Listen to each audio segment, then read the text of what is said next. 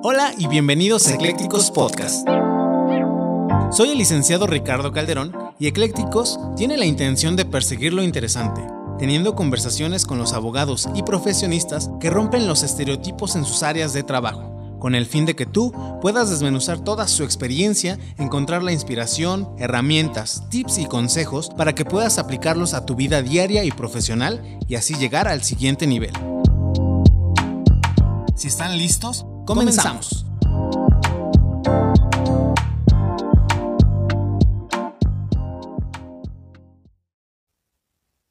Hola, ¿qué tal? Y bienvenidos de nueva cuenta a Eclécticos. En esta ocasión tenemos un invitado muy, muy especial, como todos los invitados que ya hemos tenido a lo largo de ya estas dos temporadas. Sin duda ya estamos dando cierre y dar pie a la tercera temporada, pero tenemos el día de hoy la oportunidad de conocer y platicar con el doctor Marco. Hola Ricardo, bienvenido. De verdad, un, un sueño dorado para mí el poder platicar el día de hoy con usted, conocerle, pero me gustaría empezar por ahí. ¿Quién es Marco Antonio León Fernández? Muy bien, gracias Ricardo. Primeramente agradecerte esta oportunidad de poder platicar con tu público. Eh, y a tu pregunta, la respuesta es mm, Marco Antonio León Fernández. Voy a empezar, soy originario de la ciudad de Tapachula, Chiapas, la frontera sur de México. Ahí realizo mis estudios de primaria, secundaria y posteriormente vengo a la Ciudad de México a estudiar la preparatoria en el Benemérito de las Américas. Posteriormente eh, hice mi examen para ingresar a la máxima casa de estudios, a la Universidad Nacional Autónoma de México. Me tocó hacer mi examen en el Estadio Azteca en aquellos años, 1979-1980, eh, y eh, tuve la, la, satisfacción de haberme quedado en, en, la, en la, facultad. Eh, realizo los estudios de licenciado en Derecho, me titulo como abogado, empiezo a trabajar desde, muy, desde el primer semestre y posteriormente ya, ya estando titulado, ingreso a laborar a, a unas oficinas federales del jurídico del ISTE.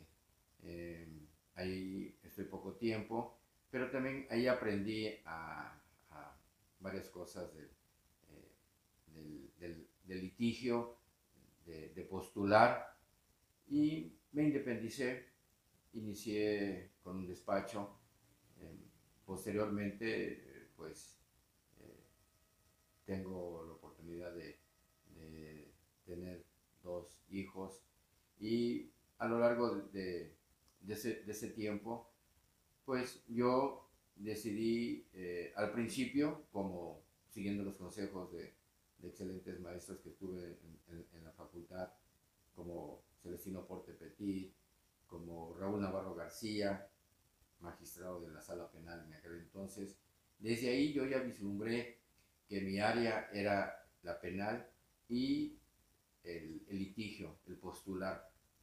Eh, con el tiempo eh, continúo estudiando, hago la, la, maestría en ciencias penales eh, y el doctorado en la Facultad de Derecho de la Unidad de Posgrado de la Barra Nacional de Abogados.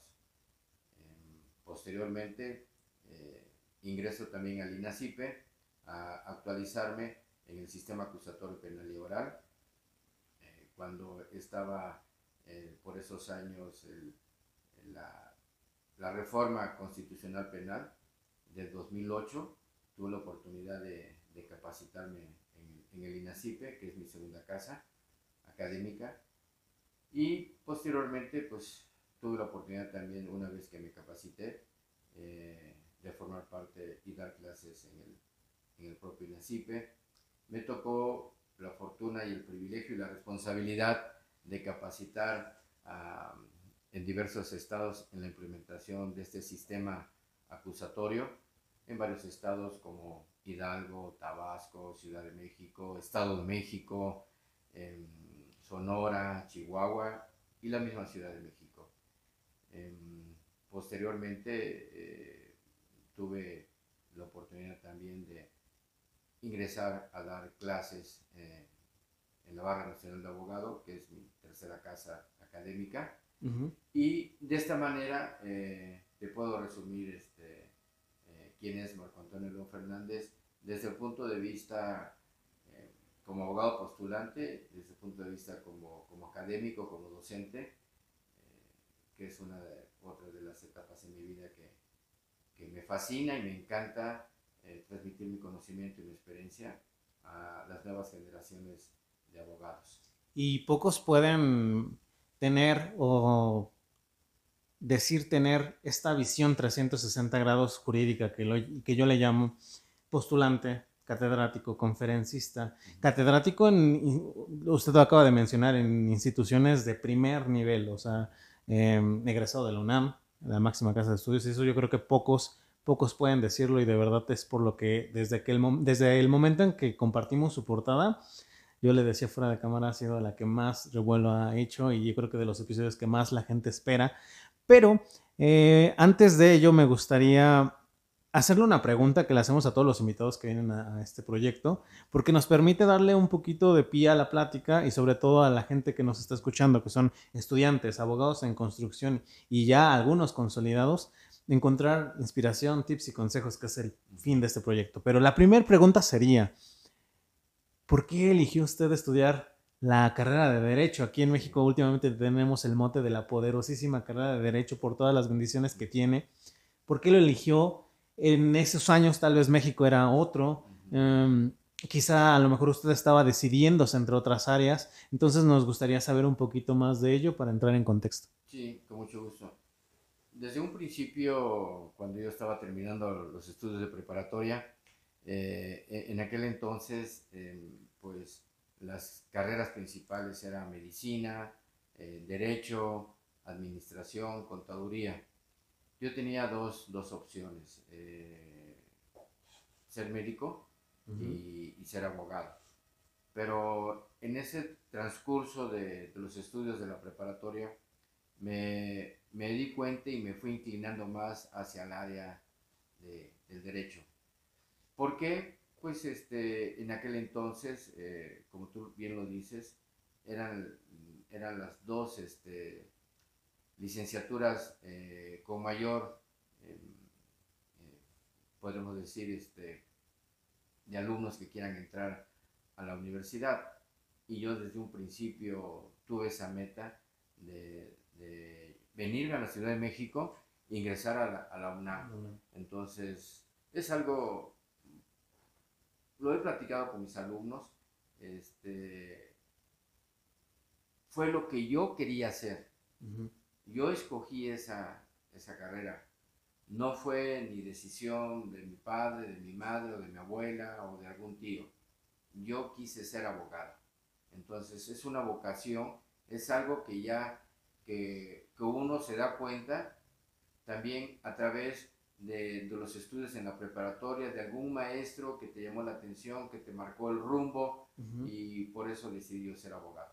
Definitivamente, sí. Aquí nos hemos encontrado en este proyecto gente que, como usted mencionó, estuvo a nada de elegir medicina, psicología, pero bien dicen que por ahí, bien dicen por ahí que la carrera a veces te llaman y esa elección, esa vocación que es de lo que vamos a hablar enseguida, em, a veces es, pareciera que ya es innata. Al privado del proyecto nos enviaron el público cuando le comentaba, enviamos, eh, publicamos, mejor dicho, su portada, preguntas. Entonces también voy a tratar de em, que le demos contestación a esas preguntas y, esa, y esta es una de ellas. Eh, nos preguntan que qué consejo eh, a usted le dieron y que con el tiempo eh, influyó mucho en su vida, un buen consejo. Sí, claro. Este, un buen consejo que a mí me marcó el, el caminar de mi vida fue precisamente de, de mi abuela materna eh, Mercedes Pinzón de Radlock.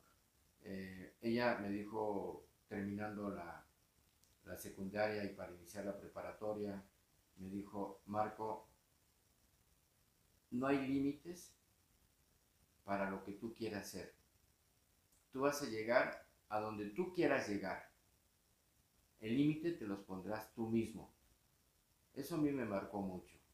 Me marcó mucho porque dije yo, bueno, este, yo me quería venir a la Ciudad de México, yo quería ingresar a la, a la, a la máxima casa de estudios.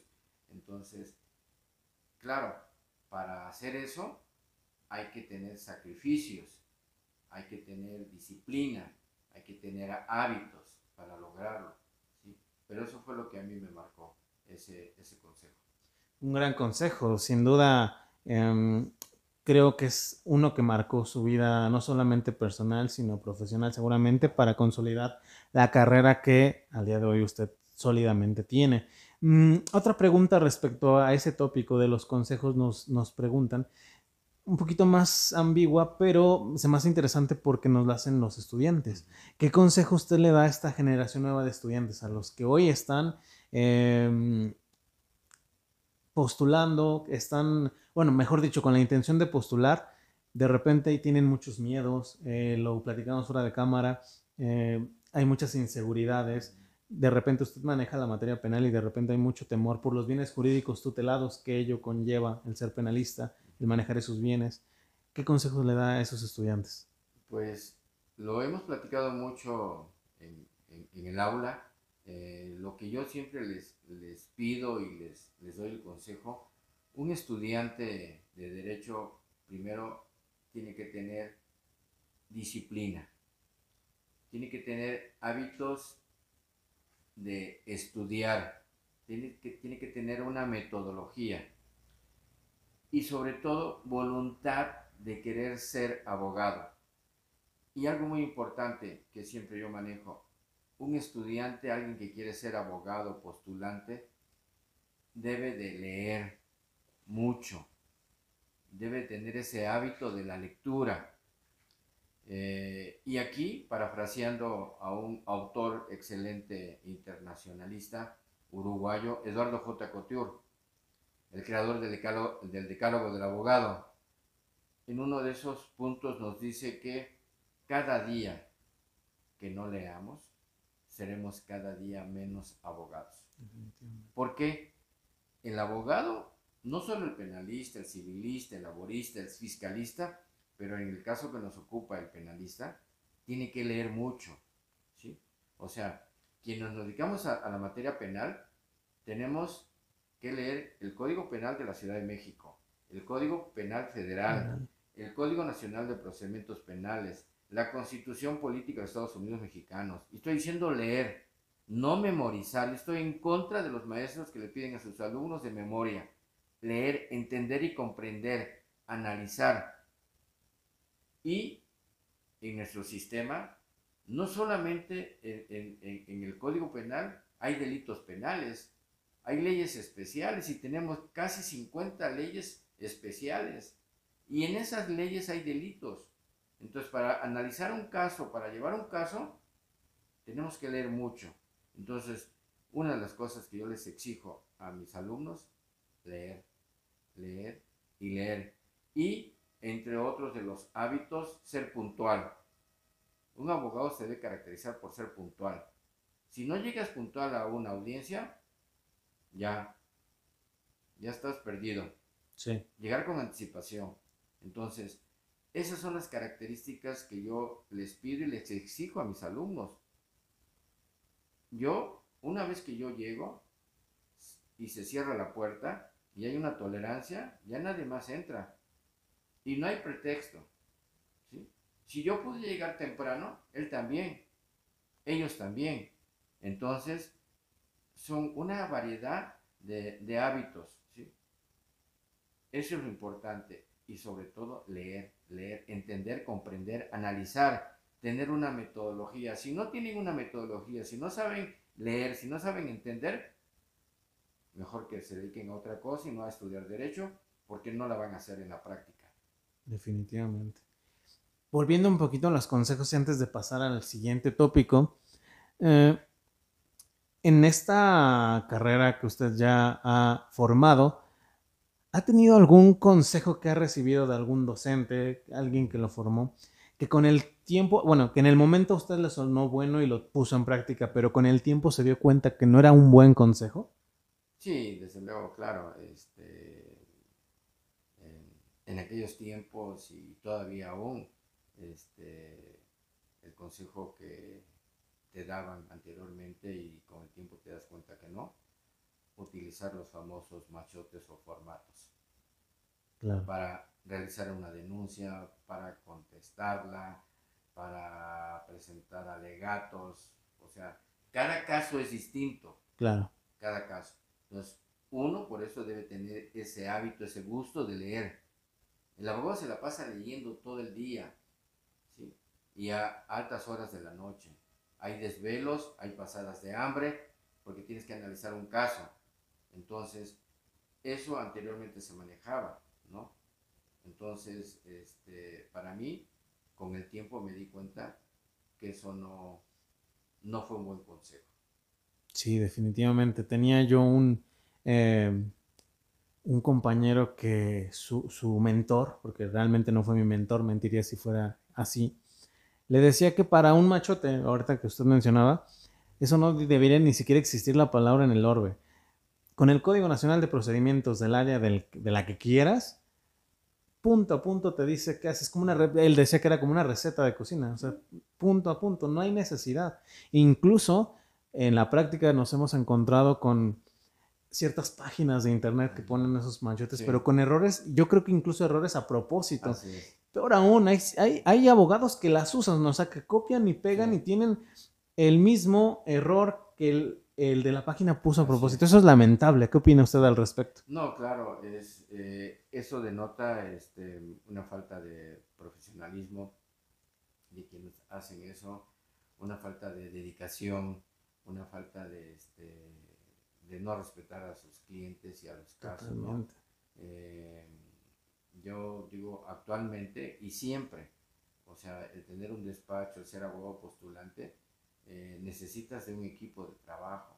Eh, ya no solamente es el abogado titular, necesitas de otros abogados, de socios, necesitas de pasantes, necesitas de una persona que sea especialista en leer la, la denuncia, la contestación, después de que ya pasaron varios, varios filtros, una lectura más, porque tiene que ver mucho la redacción, tiene que ver mucho la ortografía, el estilo. El estilo, y lo que uno trata es hacer claro ¿sí? Porque la, función del abogado es convencer y persuadir al juez, al Ministerio Público, de que tenemos la razón y que nuestro cliente no cometió el hecho que la ley señala como delito.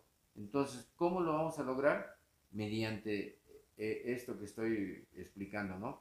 Eh, tienes que tener gente especialista en cada una de las áreas o las disciplinas.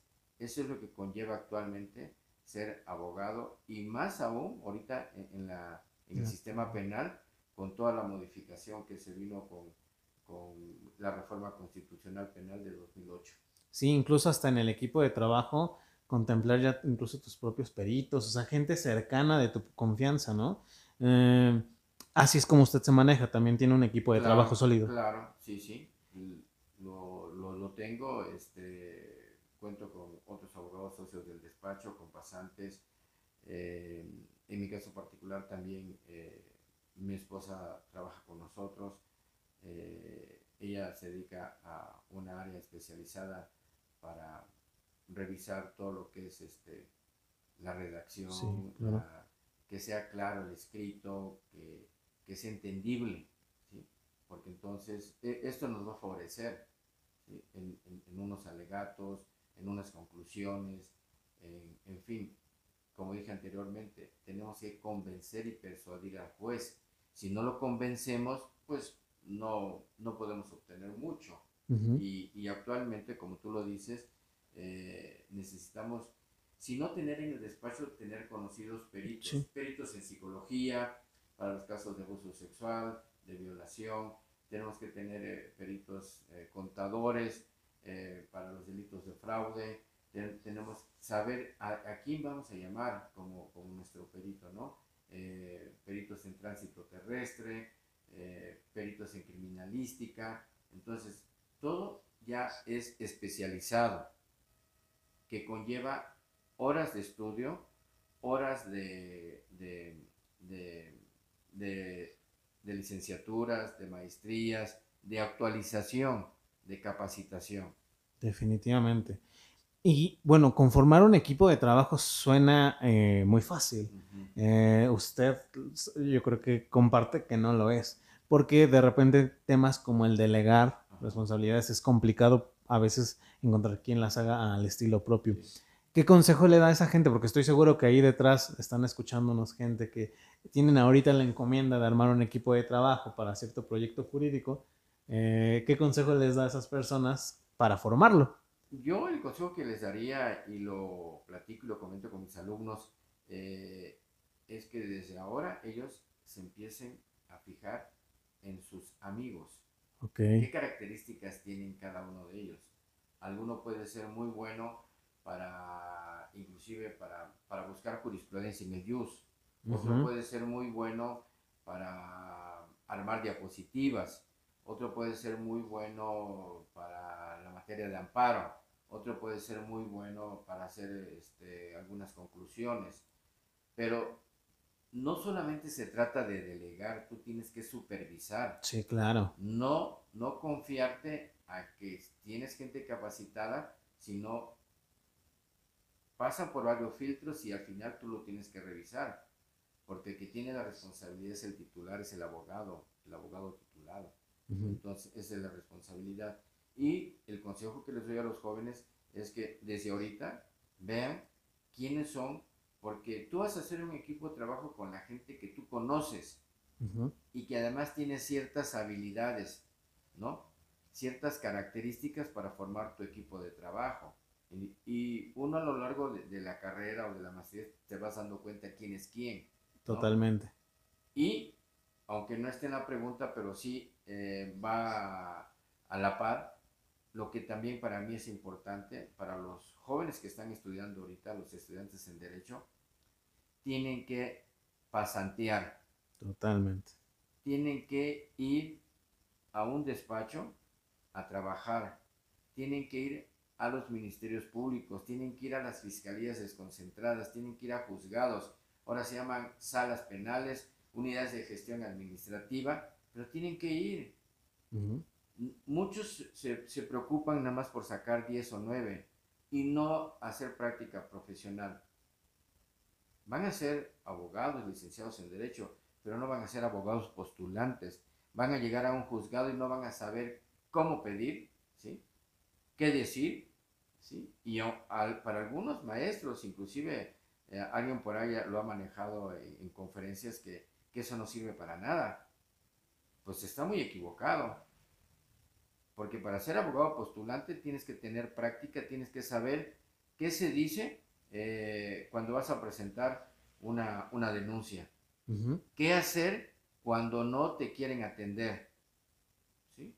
Entonces, si nada más se dedican a estudiar y sacan 10 o 9 y no han ido a ningún juzgado, no lo van a hacer en la práctica. Algo que yo he mencionado siempre, ¿cómo preparan a los médicos? Yendo a hospitales, yendo a clínicas, Residencias. Residencias. Y ahí van en grupos y va el maestro explicándoles. Entonces, acá no, no, es, no, no se ha implementado eso, pero yo siempre les digo a mis alumnos, váyanse a los despachos. Quizás al principio no les pagan, pero van a aprender. O quizás en otros sí, sí les pagan. O, o sí se les apoya para sus este, transportes, gastos, para sus viáticos. viáticos y todo eso. Pero están aprendiendo. Porque allá afuera, el secretario de acuerdos, el del archivo, el oficial, el asistente del Ministerio Público, les va a poner trabas, los va a hacer quedar mal. Y si nunca fueron, pues no van a saber.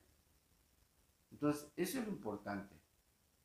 Sí, definitivamente creo que es incluso lo que te separa del resto, ¿no? Empezar a pasantear lo antes posible, porque si pretendes empezar a aprender con ya egresado, sí, de plano no, o te va a costar tres veces más, e incluso eh, la una de las ventajas que te da el pasantear desde antes es justamente que ya en los últimos semestres se te hace muy fácil, si se me permite la palabra, ciertas cosas, e incluso me decía un compañero aquí, eh, ya con eso aprendes quién es tu maestro bueno y quién no, porque eh, eh, muchas veces tú ya lo aprendiste en la práctica y muchos docentes pues ni siquiera en práctica están, ¿no? Son docentes y nada más. Entonces creo que eso es importante, como que tener la verdad en ese sentido, ¿no? Claro, y poniendo un, ejemplo muy, muy coloquial, ¿no? O sea, si tú quieres aprender a nadar, ¿qué vas a hacer? Pues vas al agua, al mar, al río. Vas al agua, a la alberca, a un río, al mar, ahí vas a aprender a nadar. Totalmente. O sea, si quieres ser abogado postulante, tienes que ir a un juzgado, tienes que ir a un ministerio público, ¿sí? Porque podemos mencionar algo simplemente cuando los, los chamaquean, cuando no, no, no pasantearon y llegan ya con su cédula y muy arregladitos y toda la cosa al juzgado y les dicen, asienta tu razón. ¿Cuál razón? ¿La de Manuel Kant o cuál razón? sí. ¿No? Y se quedan, ¿qué es esto? Y se burlan de ellos y los hacen quedar mal. Los frustran. Los frustran. Entonces, o el otro muy clásico, ¿tiene acreditada su personalidad? ¿Personalidad de qué, no? ¿Personalidad de qué? Y, y, seguramente a lo mejor sí vieron eh, esos temas en, la, en, la, en el aula, pero no les explicaron, no fueron. ¿Sí? Definitivamente. Entonces, tienen que ir, porque si no, pues los van a, los van a hacer quedar mal. Y se están perdiendo de mucho. Realmente creo que cuando le agarras la pasión a los juzgados, a, a empaparte, a, a veces hasta portar como caballeros el traje, eso, eso viste, eso te da cierta confianza que a eso me refería, se están perdiendo de mucho, tienen que vivirla definitivamente. Incluso me hizo recordar, ya se hizo un personaje aquí en el podcast, una anécdota que em, de una chica, nos sigue, de hecho seguidora del, podcast, nunca vamos a decir su nombre, pero ella perfectamente sabe quién es, que yo la conocí en juzgados, eh, no podía sentar una razón, yo le platicaba en la tarde que eso es de repente lo que les atora bastante, eh, no podía, realmente frustrada, bueno, al final ya uno la, apoya, rápidamente sale de la situación. Y con esa confianza a mí me cuenta la situación en la que vive, ¿no? Dice, eh, ella no había pasanteado jamás. Empiezan, bueno, entra una, a una firma ya egresada, con cédula incluso. Entonces tenía, como ahora se dice, el bullying de todos los compañeros estudiantes, todos frescos, y ella no tenía la experiencia que, bueno, sí, la experiencia que ellos ya tenían de tiempo atrás. Y ella decía, no, pues es que yo estoy aquí porque a lo mejor mi papá conoce al dueño y quiero llegar un día a ser como él y demás. Y yo le dije, a ver, espérate. Él ya te lleva 20 años de experiencia, por más que tú no puedes adelantar el tiempo. Entonces, si no estás ahí, si no estás cómoda, pues también ponte a, estudiar, a leer y replantearte muchas cosas. Ella ya estaba a punto de tirar la toalla, o sea, ya no aguantaba eh, la situación. Y a mí me dejó pensando, por eso lo he citado en muchos episodios, cuántos buenos abogados nos hemos perdido por situaciones como esa, ¿no? O sea, que a lo mejor sí tenían el talento y las ganas, pero pues no, no tuvieron el apoyo, no tuvieron eh, la decisión de pasantear, ¿no? Por eso es importante. Y algo muy importante, Ricardo, este, volviendo a este tema. Em, anteriormente, eh, en aquellos años, yo viví, yo estudié con el sistema inquisitivo, aprendí a litigar con el sistema inquisitivo y luego nos cambiamos al, acusatorio penal y oral, ¿no? que viene del common law. Tuve esa transición, pero yo sí, o sea, eh, el que es penalista, eh, sentía ese gusto, esa satisfacción. Por eso yo digo, te tiene que gustar a ti, te, tienes que tener el interés de estar en un juzgado en, aquellos tiempos, en la, en la, en la, este, en la barandilla, ¿sí? Eh, hablando con tu, este, con tu cliente, ¿sí? y saber que tu cliente venía de los túneles del reclusorio.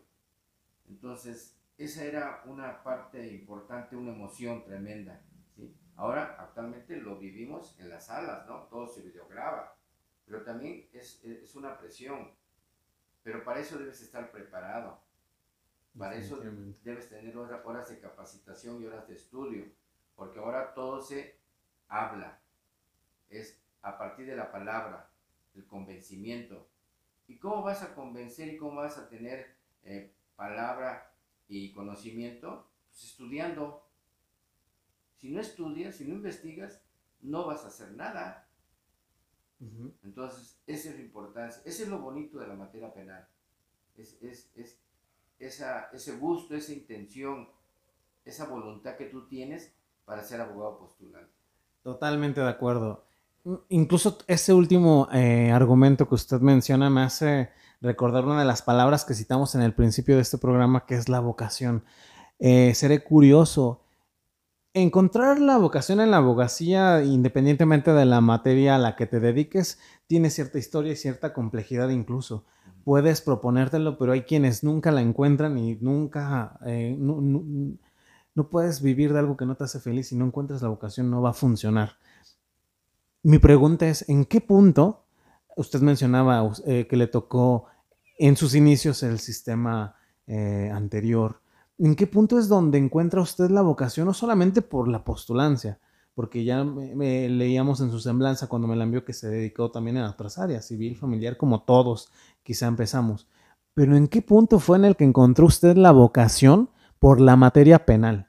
Que es todo un tema. Eh, yo siento que es sin duda la materia que más atrae al estudiante junto con el derecho fiscal, aunque no todos le entran al fiscal.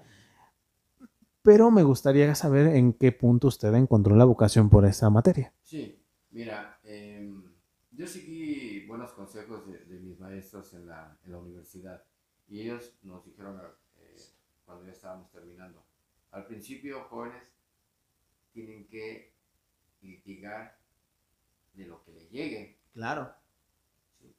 En otras palabras, de todo, ¿no? Porque tú estás saliendo y pues si te llega un asunto civil lo tienes que llevar. Estás, eh, acabas de salir. Yo tenía el respaldo de, de, estar trabajando en un despacho. Entonces, el consejo sería a los jóvenes, desde ahorita, desde que están estudiando, empiecen a incursionar en, en distintas ramas que vayan a, a pasantear un rato, un tiempo en penal, otro tiempo en civil, tomando en cuenta lo que en este momento les gusta y quieren. Porque te puede gustar y después te das cuenta que no es tu vocación. Entonces tienes que pasar por ese filtro. Tienes que pasar por un área penal, por un área civil, por una área familiar, por una área laboral, una fiscal. Yo sí la fiscal no, porque no me gustan los números. Por dos. Entonces, eh, eh, entonces yo estaba entre civil, familiar, pero yo, yo, desde el segundo semestre sabía que yo iba a ser penalista. Desde el segundo semestre cuando me dio clases Raúl Navarro García, excelente maestro. Entonces yo desde ese momento dije yo voy a ser penalista. Entonces con el tiempo empiezo a litigar, empiezo a postular, pues por, en el despacho donde estás llevan otros asuntos y me fui dando cuenta cada una de las, de, las ramas, eh, cuáles, cuáles eran para mí las más importantes. Y después de, de, cierto tiempo, después de varios años, dije, lo mío es lo penal.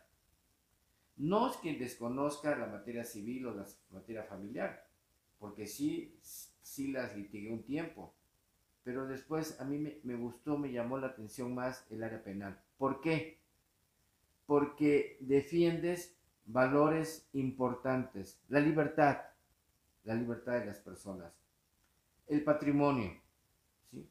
la dignidad de las personas. ¿Sí? Los derechos humanos antes eran garantías individuales, ahora son derechos humanos, derechos fundamentales. Eso a mí me llamó la atención y yo dije, yo me inclino por el área penal. Y después de muchos años me empecé a capacitar. Fui al INACIPE, fui este, em, a la Barra Nacional de Abogados, ¿sí? estudié la maestría, estudié el doctorado y me dedico más al área penal. Porque después de haber recorrido, después de haberme dado cuenta que a mí lo que me gustaba y lo me satisfacía era el área penal. Entonces, por eso estoy en el área penal. Definitivamente. Volviendo a las preguntas de los... Esta me suena que es de un estudiante, pero se me, a pesar de ser quizá muy básica, se me hace una buena pregunta, por eso la filtramos.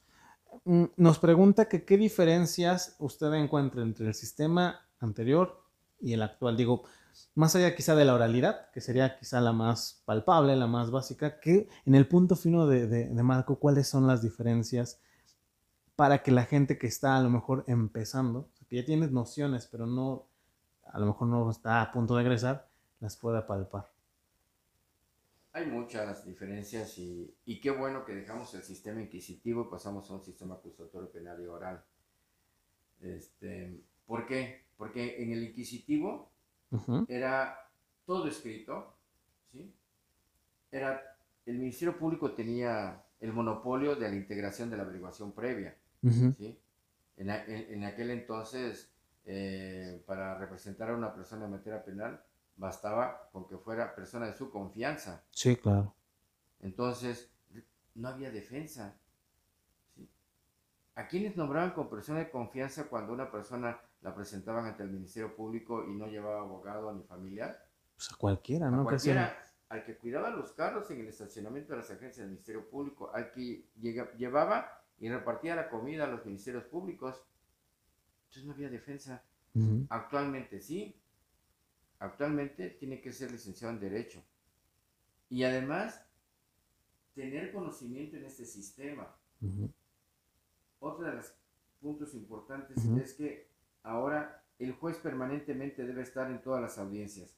La característica de inmediación. Tú mencionaste la publicidad, la continuidad, la contradicción. O sea, que ambas partes contradigan y estén en un, mismo, en un mismo nivel. ¿sí? Tanto el fiscal, el Ministerio Público que acusa, como la defensa que, que tiene la oportunidad de defender a su cliente. Y una de las características importantes que yo veo en este sistema está plasmada en el artículo 105 del Código Nacional de Procedimientos Penales, que dice quiénes son los sujetos intervenientes en este sistema.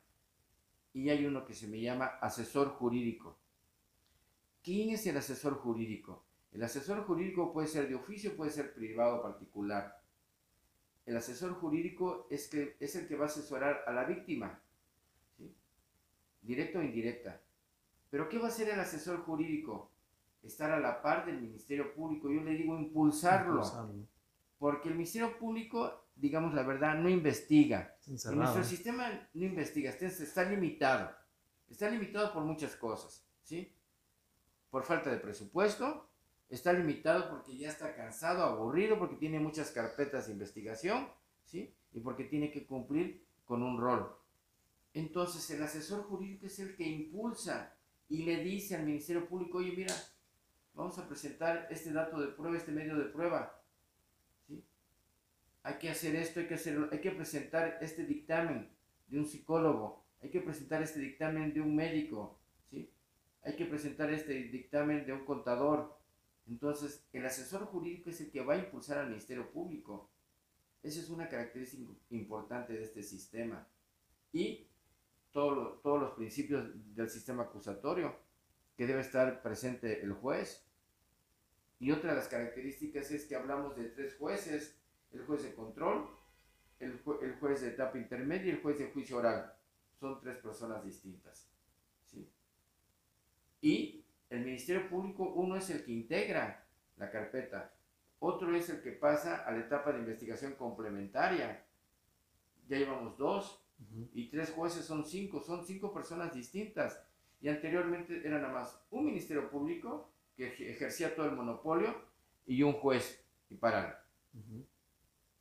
Y si te tocaban uno de consigna ya ni la contabas. Y lo importante acá es que tienes que ser capacitado. Es lo que yo les digo a, a mis alumnos. No crean que al salir de la licenciatura ya el mundo se les va a abrir y todos van a solucionar. Tienen que seguir estudiando, se tienen que seguir preparando. Eso es lo importante. Mencionaba usted la parte del Ministerio Público, de la Fiscalía. Eh, la, mencionaba a la perfección, pero desde el punto de vista de, desde esta trinchera de postulante, ¿qué, eh, ¿qué, ¿qué, opinión le merece la situación actual? Ya nos decía, pues ah, de repente no tienen los recursos, la carga de trabajo los hace actuar en automático, tal pareciera, y muchos malos también actuales que de repente eh, tienen en general. Pero ¿qué opinión le merece esa parte técnica en específico de la situación actual de, de los ministerios públicos y de las fiscalías? La parte técnica, sí. pues desafortunadamente, hablo de generalidad, hay sus excepciones, pero gran parte, gran parte de los ministerios públicos están a disgusto, llevan muchos años, eh, cumplen nada más un horario, tienen mucha carga de trabajo, pero sobre todo ya no tienen interés, ya no tienen esa sensibilidad para atender a una persona que llega a denunciar la noticia criminis. Puede ser una madre que lleva a un menor que fue abusado sexual, que fue violado, puede ser una mujer adulta que llega después de ser violada, ¿sí? O puede ser una, un familiar que llega que a su hijo o a su esposo le impactaron el vehículo y lo dejaron con lesiones eh, de tercer grado, ¿no? Entonces, eso es lo que yo digo que actualmente sí se necesitaría una sacudida a las agencias del Ministerio Público, a la Fiscalía, a la Fiscalía General de Justicia de la Ciudad de México, o de la Ciudad de México. He ido también a provincia, pero mi provincia también está peor, ¿sí? Hay sus excepciones. Pero aquí en la Ciudad de México sí se necesitaría una sacudida, de arriba hacia abajo. Porque no se trata, y si hubo capacitación para los agentes del Ministerio Público. Del 2008 que fue la reforma constitucional penal. Al 2016 fue la vacatio legis. Ahí se tenía que capacitar y sí los capacitaron, pero los capacitaron con cursos de 20 horas o 40 horas. Pero el Ministerio Público lleva 20, 25 años. Ya no tiene ese gusto, ya no tiene esa sensibilidad. Y ahí hay problemas. Y no solamente con el Ministerio Público, hay problemas con los policías de investigación ahora Tú vas a las, a las fiscalías, a las agencias del Ministerio Público y los policías de investigación, las computadoras no sirven, están infectadas, ¿sí? No tienen ni hojas. No tienen ni hojas, no tienen ni, internet, ¿sí? Te dicen claramente, mire, licenciado, aquí no tenemos nada. Mejor llévela directamente al búnker y, preséntela en, en informática, ¿sí? Entonces, y otras veces no tienen hojas, te dicen, ¿quiere su carpeta? Sí, pero si la quiere rápido, tráigame sus hojas. Porque si no, de aquí que la autorice el del administrativo y que venga aquí, venga allá, no te las dan. Entonces, ese es un problema. Sí se, se necesitaría una, una capacitación permanente, pero real. Y que ya no quiera estar a gusto, que, que ya no esté a gusto, pues hay una fila de, jóvenes que vienen empujando. Y, jóvenes muy eh, actualmente, ¿sabes quiénes quieren ser en su mayoría penalistas? Mujeres. Definitivamente. Muy buenas penalistas mujeres en México. Sí, definitivamente. podríamos mencionar actuales. Entonces, tanto en la postulancia como personas también que quieren ser eh, ministerios públicos. Yo he tenido la oportunidad de capacitar a ministerios públicos federales, es otra cosa. Pero también el Ministerio Público del Foro Común, ¿sí?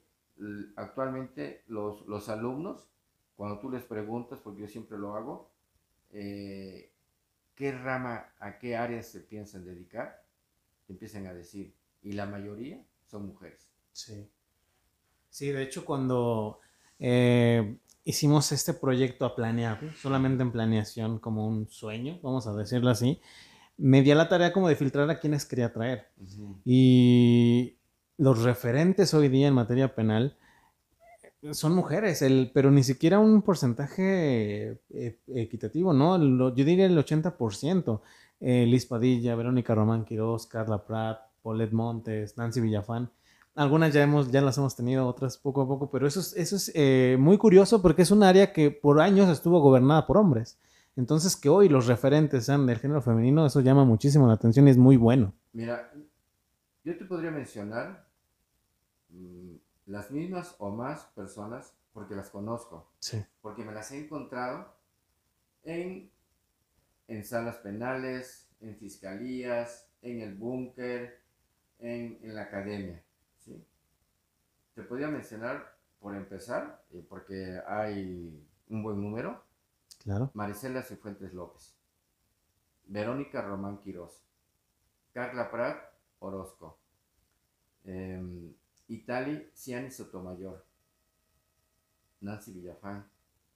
Paulette Montes. ¿sí? Y de ahí le puedo seguir. Eh, podríamos mencionar a Mónica este, se me fue su apellido ahorita, eh,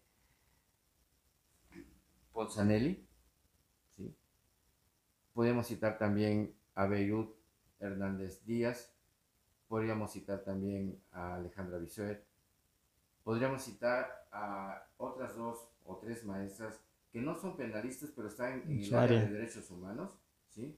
Eh, podríamos mencionar a, la maestra, este, se me fue su nombre también ahorita, perdón, eh, Julieta Morales Sánchez, ¿sí? Eh, ella tiene un libro con, con, el maestro Sergio García Ramírez de la Reforma Constitucional Penal y Derechos Humanos. Podríamos citar también a Elba Suárez Solares. ¿sí? Podríamos citar también a la maestra Gilda Nava García. ¿sí? O podríamos citar también a la maestra Frida León Sierra. O sea, puras mujeres, ¿eh? La maestra Londoño Jaramillo, ah, de Colombia, una historia impresionante. La maestra Jaramillo también, sí. Eh, de Gibo, ¿no? Sí. Entonces, y si le seguimos, podemos nombrar a más.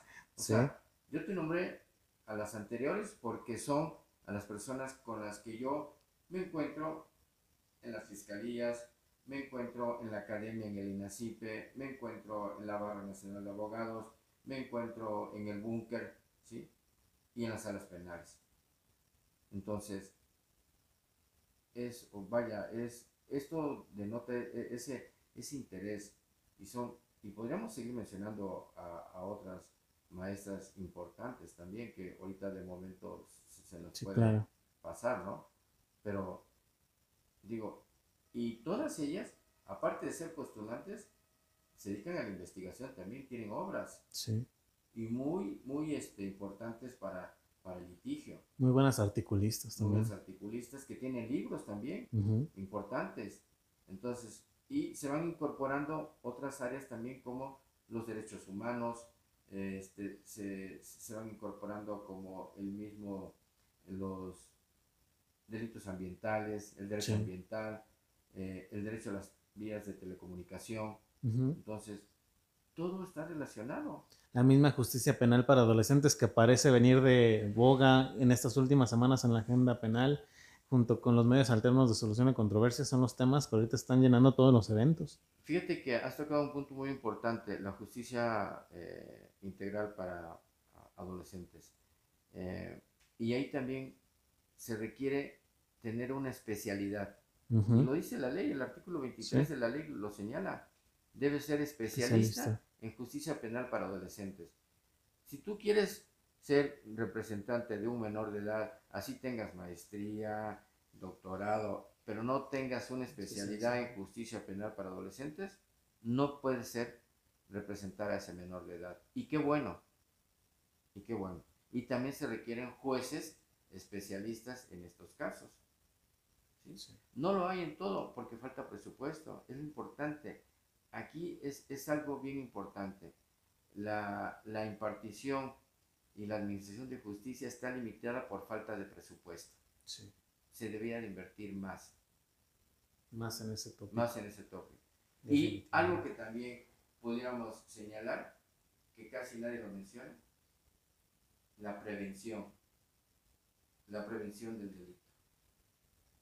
O sea, y lo decía una persona allá por 1771, becaria, César Becaria lo decía.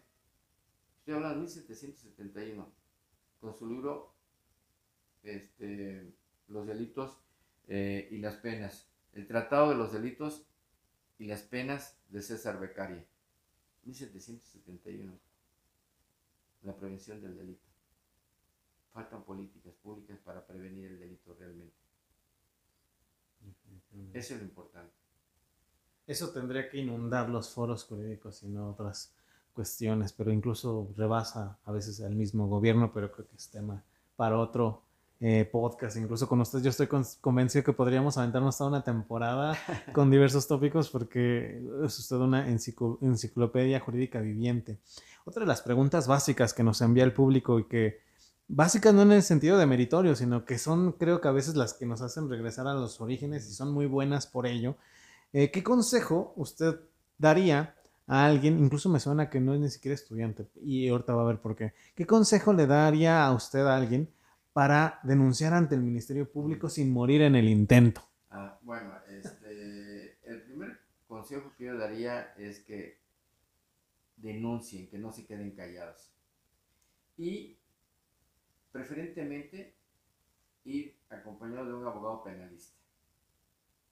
Si no tienen recursos para un abogado penalista, ir de todas maneras al Ministerio Público, a la Fiscalía, y pedir y en su momento exigir a un defensor de oficio. Y si no les hacen caso, hay un teléfono rojo empotrado, sí, en todas las agencias, que lo descuelgue y ahí le van a decir que se le ofrece y llegará rápidamente el defensor de oficio que a lo mejor se fue a comer, ¿no? Sí. Y la otra, en todas las agencias y fiscalías también hay un directorio con las fotografías y los nombres del fiscal, del responsable, de los ministerios públicos y de, y de sus asistentes. Buscar al fiscal que debe estar ahí y tocarle la puerta. Y si no está, debe estar su secretario particular o su asistente. Y le van a hacer caso. Totalmente. Ese es, eh, eh, esos son los tips. El teléfono rojo funciona. A mí me han llamado este, clientes o gente que, oiga, estoy en el Ministerio Público y no me hacen caso. Teléfono rojo.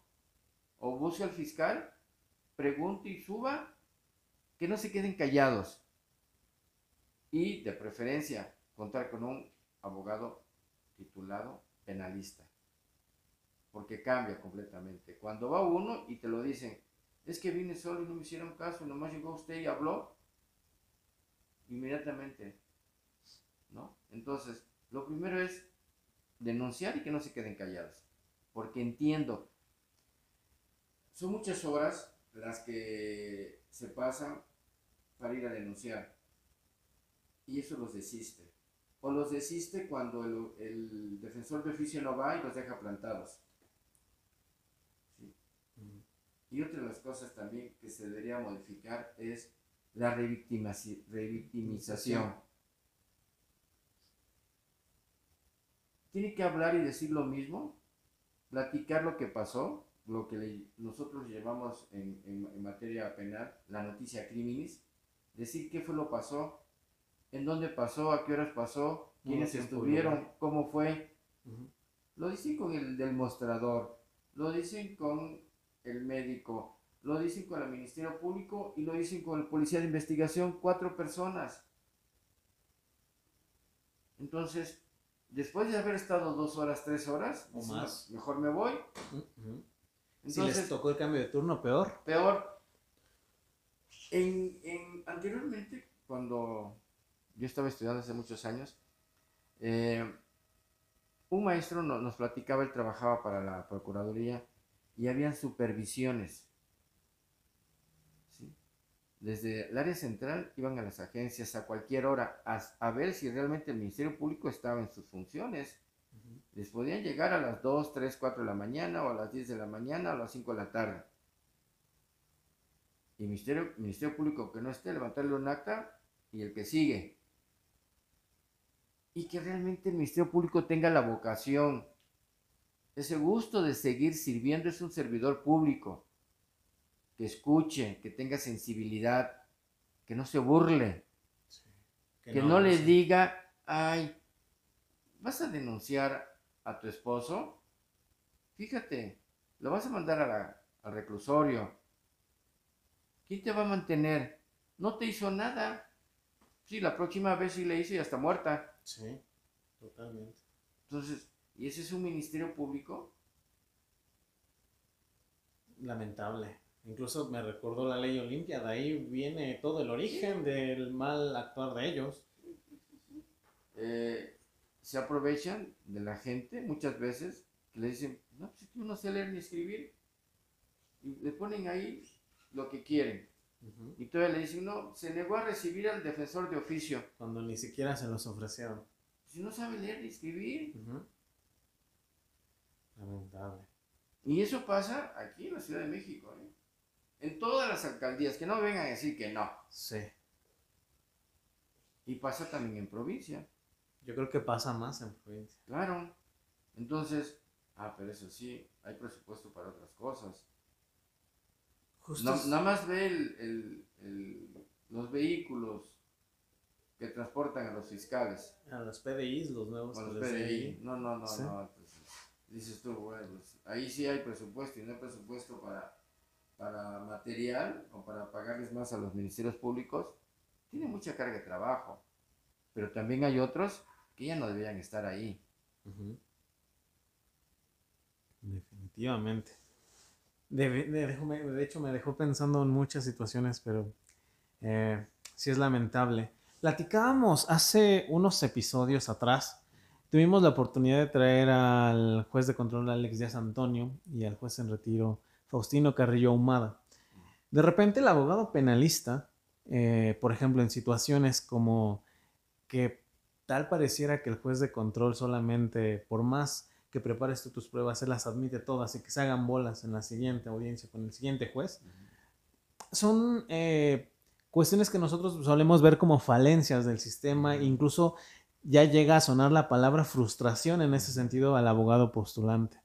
Em, el, juez Alex Díaz nos decía, pues es que también toma en cuenta lo que usted justo mencionó, por eso me acordé, eh, las partes técnicas también tienen su carga de trabajo, nosotros también. Y ponerse en el lugar de los demás sí ayuda a entender, pero sin embargo creo que ahí sigue habiendo un problema.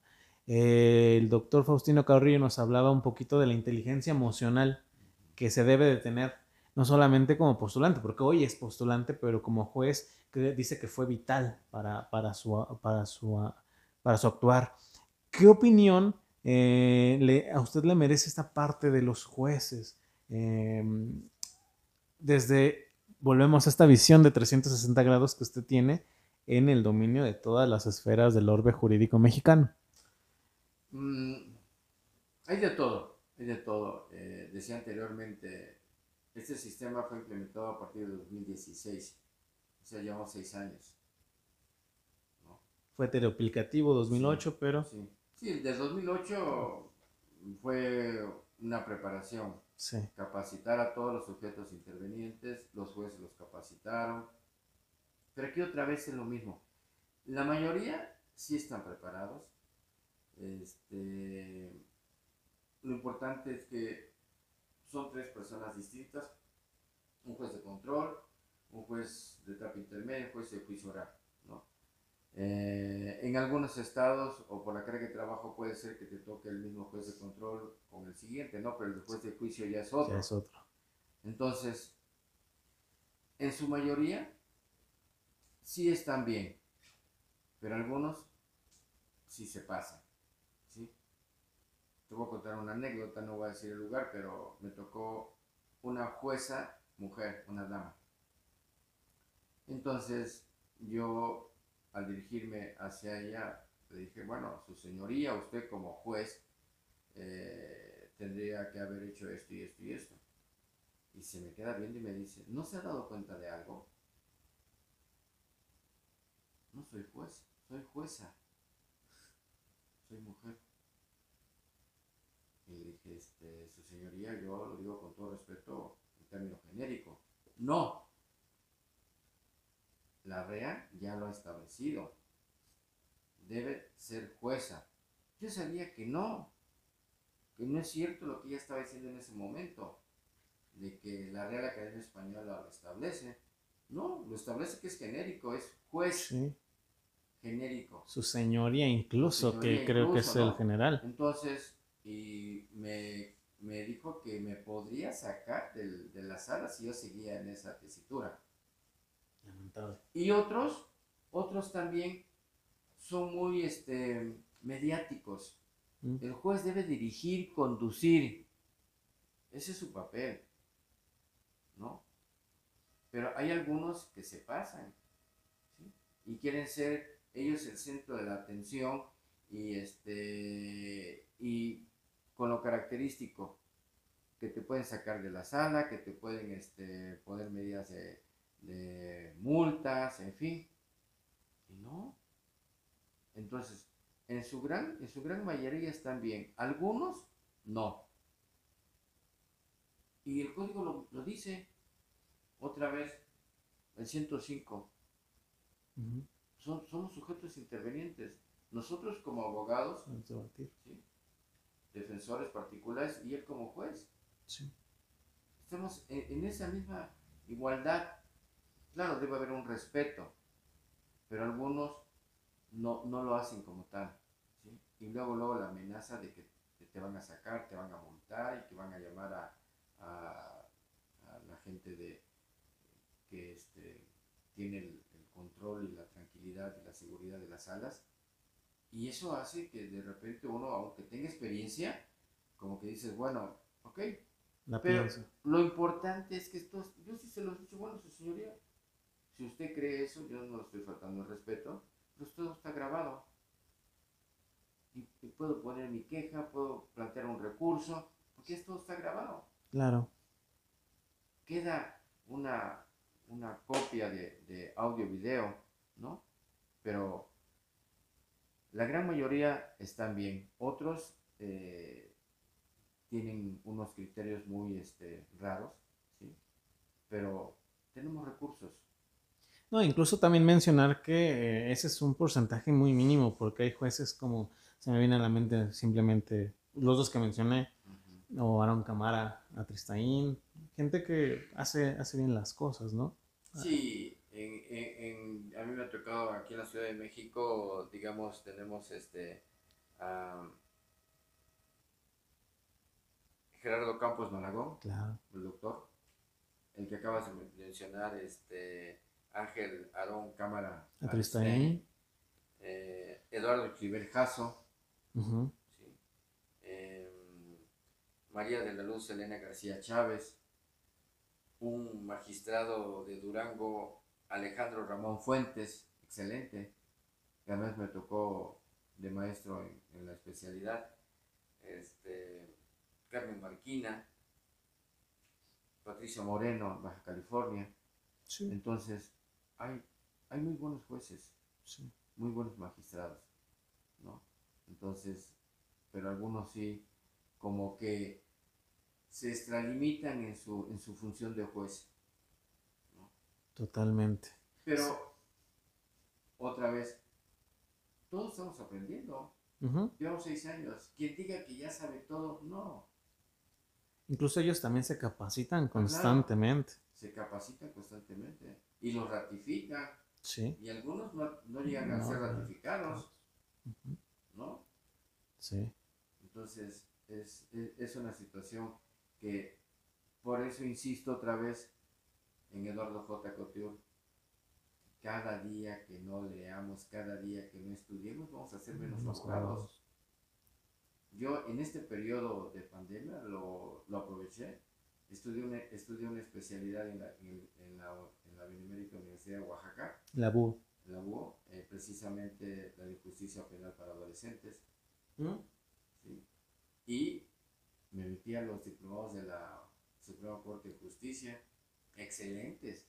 muy buenos. Derechos humanos y juicio de amparo.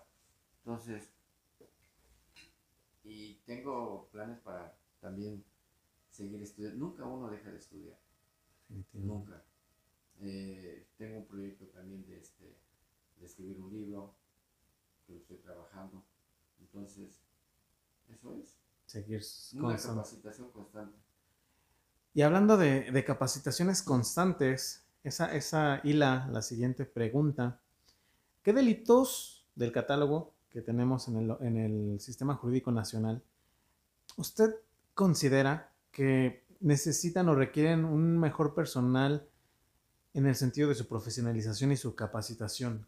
Obviamente tal vez se me ocurre a mí delincuencia organizada, que son de los última no sé, pero en su punto fino, ¿cuáles son esos delitos? Pues este, todos, todos, todos los delitos merecen una capacitación y una dedicación continua y permanente, pero digamos los de alto impacto, alto impacto están delincuencia organizada, todos los relacionados con este eh, con narcotráfico, secuestro, privación ilegal de la libertad, yo utilizaría también los delitos sexuales, violaciones, abusos sexuales de menores. Este, ¿Por qué? Porque requieres para poder demostrar la existencia o la no existencia del hecho que la ley señala como delito, requieres de un equipo de trabajo, requieres de pruebas periciales de las ciencias requieres de un psicólogo, requieres, requieres de un médico, eh, en el caso de violación, eh, requieres de un perito en psiquiatría, requieres de un contador en los delitos de fraude, requieres este, eh, un perito en, este, en dactiloscopía, en grafoscopía. ahora, las pruebas importantes para ganar un delito, según lo que quieras del lado que estés, son las pruebas periciales. Sí, importantísimas para tu teoría del caso. Sí, ya no es la testimonial, ya no es este, aquí ya no hay pruebas reinas. Mm, Entonces, esas son importantes, tener esa visión de, de poder contar o saber qué peritos vamos a llamar. Eso es lo importante para mí. Definitivamente, gran, gran respuesta. Vamos a ir ya cerrando esta charla de verdad. Un gustazo haber estado el día de hoy con usted.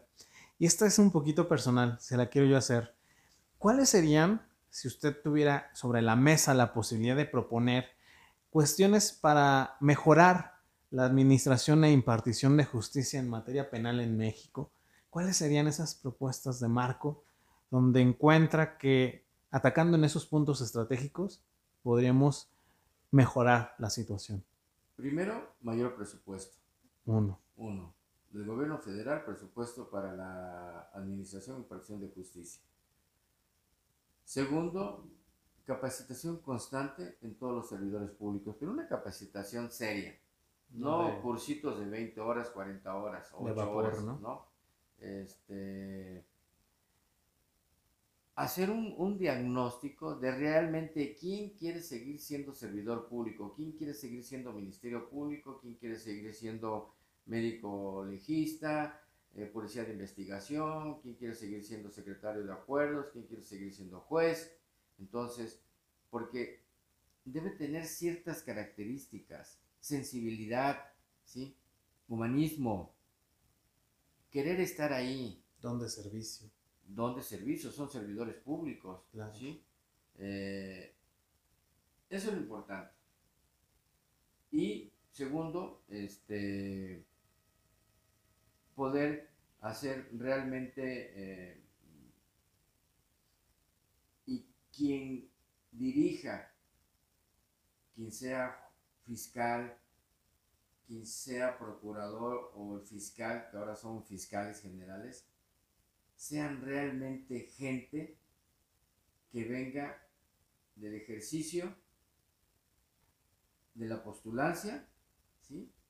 No que vengan políticos, expolíticos o familiares de políticos.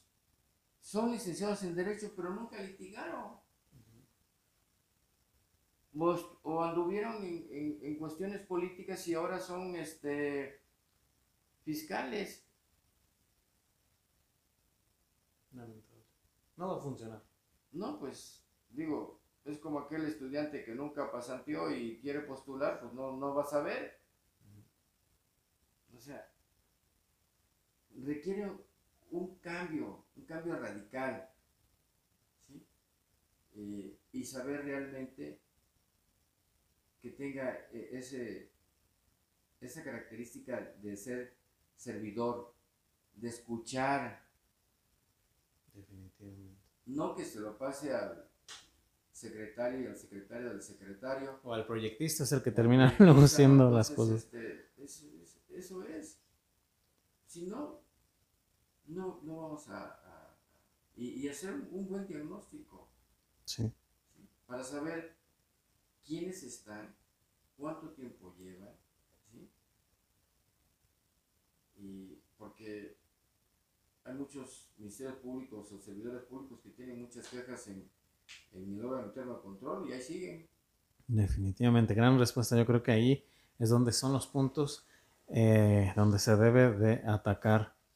Para ir cerrando, mi querido doctor, estoy convencido de que cualquier carrera que uno emprende, sea lo que sea, está eh, llena de puntos em, grises donde a veces estamos a punto de, como decimos aquí en México, tirar la toalla por la dificultad, porque las cosas no se nos están dando. si es que usted las ha vivido y que han reforzado la sólida carrera que tiene al día de hoy, me gustaría saber cuál ha sido ese punto de quiebre en el que usted ha estado quizá a punto eh, de tirar la toalla, puede ser muchos años atrás o reciente, digo, no lo sé, ya nos contestará usted. Y en contraparte, ¿cuál ha sido el momento más satisfactorio que usted ha dicho todo este esfuerzo, toda esta dedicación, todo este tiempo? Hemos perdido a veces hasta la vista de leer libros tan pequeñitos, mejor dicho, con letras tan pequeñitas. Todos estos momentos han valido la pena. Reformulando, ¿cuál ha sido el momento más gris donde usted dudó incluso, este eh, como autosabotaje a veces que uno tiene, y en contraparte, ¿cuál fue el momento más satisfactorio de esta carrera que hoy nos platicó? Claro, mira Ricardo, este, desde luego hay, hay momentos o hay, hay triunfos y hay fracasos. Claro. Eh, los momentos más difíciles que he vivido como, como abogado postulante es cuando tú le dedicas esfuerzo a un caso, horas de estudio, análisis, investigación, y tú sabes que, que va a salir bien y cuando te dan la, la resolución o la sentencia es eh, negativa, condenatoria, ¿no? Y dices tú, ¿qué pasó? Sí. Este, o actualmente en, en, el sistema acusatorio, en, en las audiencias, ¿no? Cuando los jueces polémicos te te dicen que, estás mal o pero te lo hacen ver de una manera que dices tú, bueno, ¿qué está pasando? Si yo, yo, yo me preparé, yo sabía que esto iba a sacar adelante y para ellos no. Entonces, sí hay esos momentos difíciles, pero es realmente ahí donde cuando tienes realmente esa vocación de ser abogado postulante, no te vas a quedar con eso. Dices tú, yo redoblo mi esfuerzo, analizo qué fue lo que pasó y sigo adelante. Aquí no hay momentos para decir yo ya no quiero. Sacar el estómago de abogado, sí, Sí, tienes, tienes que sacarlo, ¿no? Y decir, ok, voy a analizarlo, pero yo voy a seguir. Yo sé que yo estuve bien o a lo mejor sí fallé, pero no es tal cual como lo hizo ver el juez. Porque sí hay jueces que te, que te hacen ver que, que todo lo que estás diciendo no está bien. Entonces, ese, digamos, esa es la parte negativa. Eh, la parte positiva, el triunfo, cuando tú sientes esa satisfacción y es definitivamente cuando obtienes una sentencia absolutoria, cuando te dan un amparo, tanto en la provisional como en la definitiva, eh, le entregas buenas cuentas a tus clientes y algo que yo siempre he vivido muy emocionante es cuando, porque a veces te toca defender al que ya está privado de su libertad y por tu trabajo y de tu equipo, finalmente obtienes la libertad. Ese momento, cuando, porque sí los acompaño, todos los que somos penalistas sabemos que estas personas salen después de las 11 de la noche, ¿no? Entonces, este, cuando se abren las puertas, esas puertas grandes eh, de los reclusorios tipo gris o negra, se abren las puertas y empiezan a salir y están sus familiares, los abrazan y te dan las gracias. Tu mismo cliente te dice gracias, si no es por usted yo no estaría aquí. Eso es cuando tú dices, valió la pena todo el tiempo que yo he estudiado, las horas de sacrificio, las horas de desvelo, las horas de que me pasé de hambre, porque el abogado postulante así es, ¿eh? Sí. Pero yo prefiero ser abogado postulante porque tengo mi libertad de tiempo. Yo decido lo que quiero hacer. Si me quiero seguir capacitando a la hora que yo quiero. No estar en, un, en un horario, ¿sí? Cubriendo horas y después de las horas todavía que te piden que te quedes más porque así lo quiso el director o el jefe y no haces nada. En cambio, tú en tu despacho, pues, tú manejas tu tiempo, llevas tu agenda, ¿sí? y tienes esa oportunidad. Y también el, el, abogado postulante, sabemos todos los que estamos en, eh, en despachos, de repente nos llega gente o, nos, o nuestro, algún cliente nos pide, oye, eh, te voy a enviar a una persona, pero está económicamente mal. Entonces nosotros decidimos hacerlo por bono y no cobrarles. Eso es algo que yo siempre les digo a mis alumnos. No se olviden de ayudar a algunas personas cuando ustedes lo analizan y ven la necesidad que realmente no tiene cómo, pero hay un problema bastante fuerte. Su papá, su novio, su hermano está privado de la libertad y realmente no hizo nada, o le pusieron un 4, o el, el, anterior abogado nada, el defensor de juicio no hizo nada. Uno en ese momento decide llevarlo. Y esa es una gran satisfacción que uno tiene. Y por eso, por eso y por otras cosas más, yo he decidido ser abogado postulante y lo voy a seguir haciendo. Se los digo, se lo digo a mi esposa, se lo digo a mis hijos, yo voy a seguir trabajando. Mientras yo pueda caminar, yo me sienta bien, yo físicamente esté bien, lo voy a seguir haciendo. Y este, ya tengo algunos años, algunos años en esto no me has preguntado la edad, pero este, eh, si me la preguntas, eh, tengo 67 años. Y sigo, y sigo soñando, y sigo preparándome, y sigo ilusionándome. Eso es algo que uno debe de.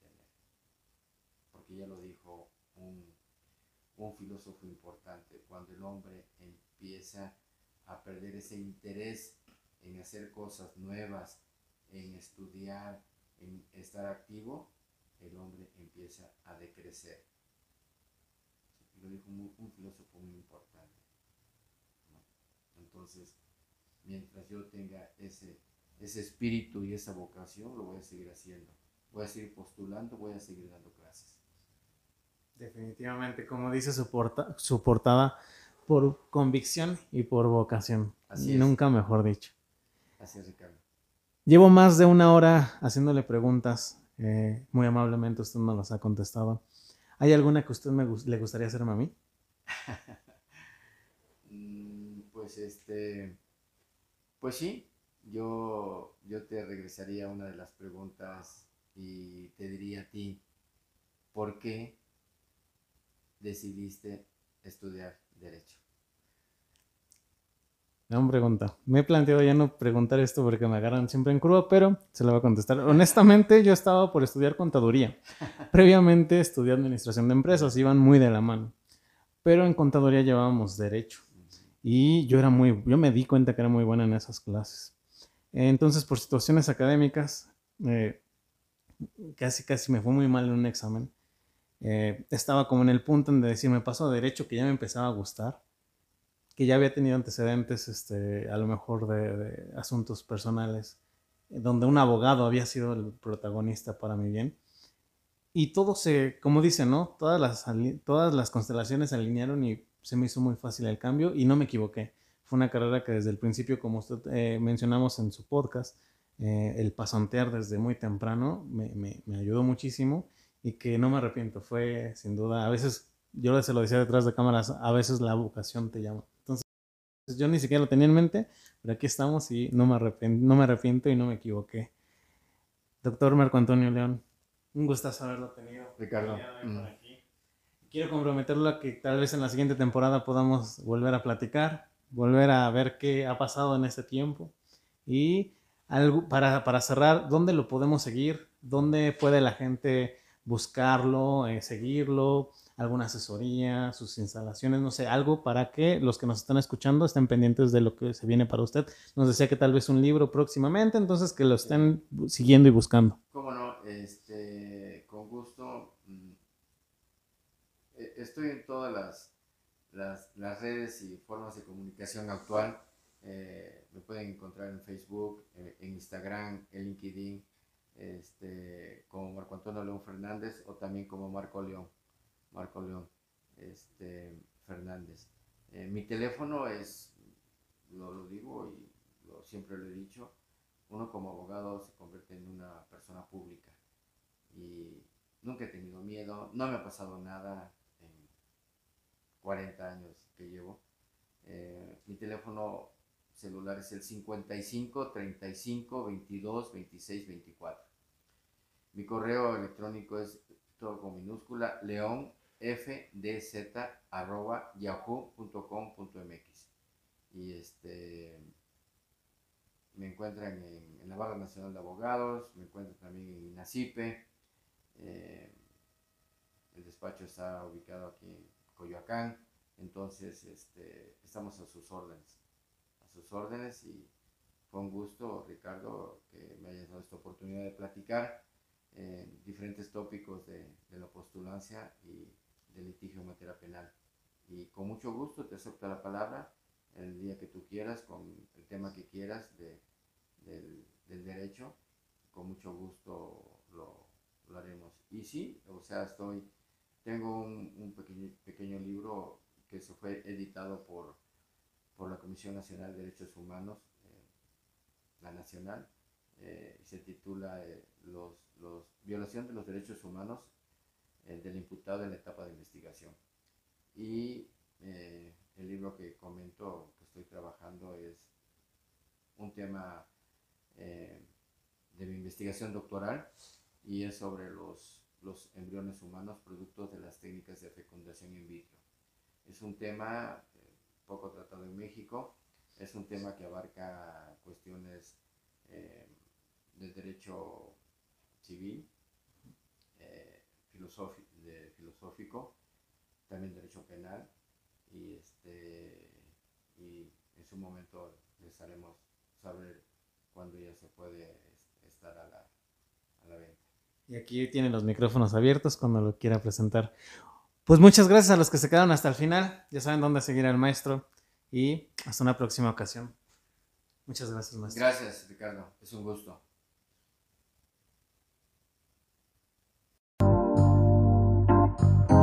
Esto fue Eclécticos Podcast. Muchísimas gracias a los que se quedaron hasta el final. Por último, te recuerdo que me ayudas muchísimo si te suscribes al proyecto en todas sus plataformas y lo compartes con alguien a quien le pueda interesar. Nos puedes encontrar en YouTube, Facebook y Spotify como Eclécticos Podcast. Sin más por el momento, hasta, la, próxima.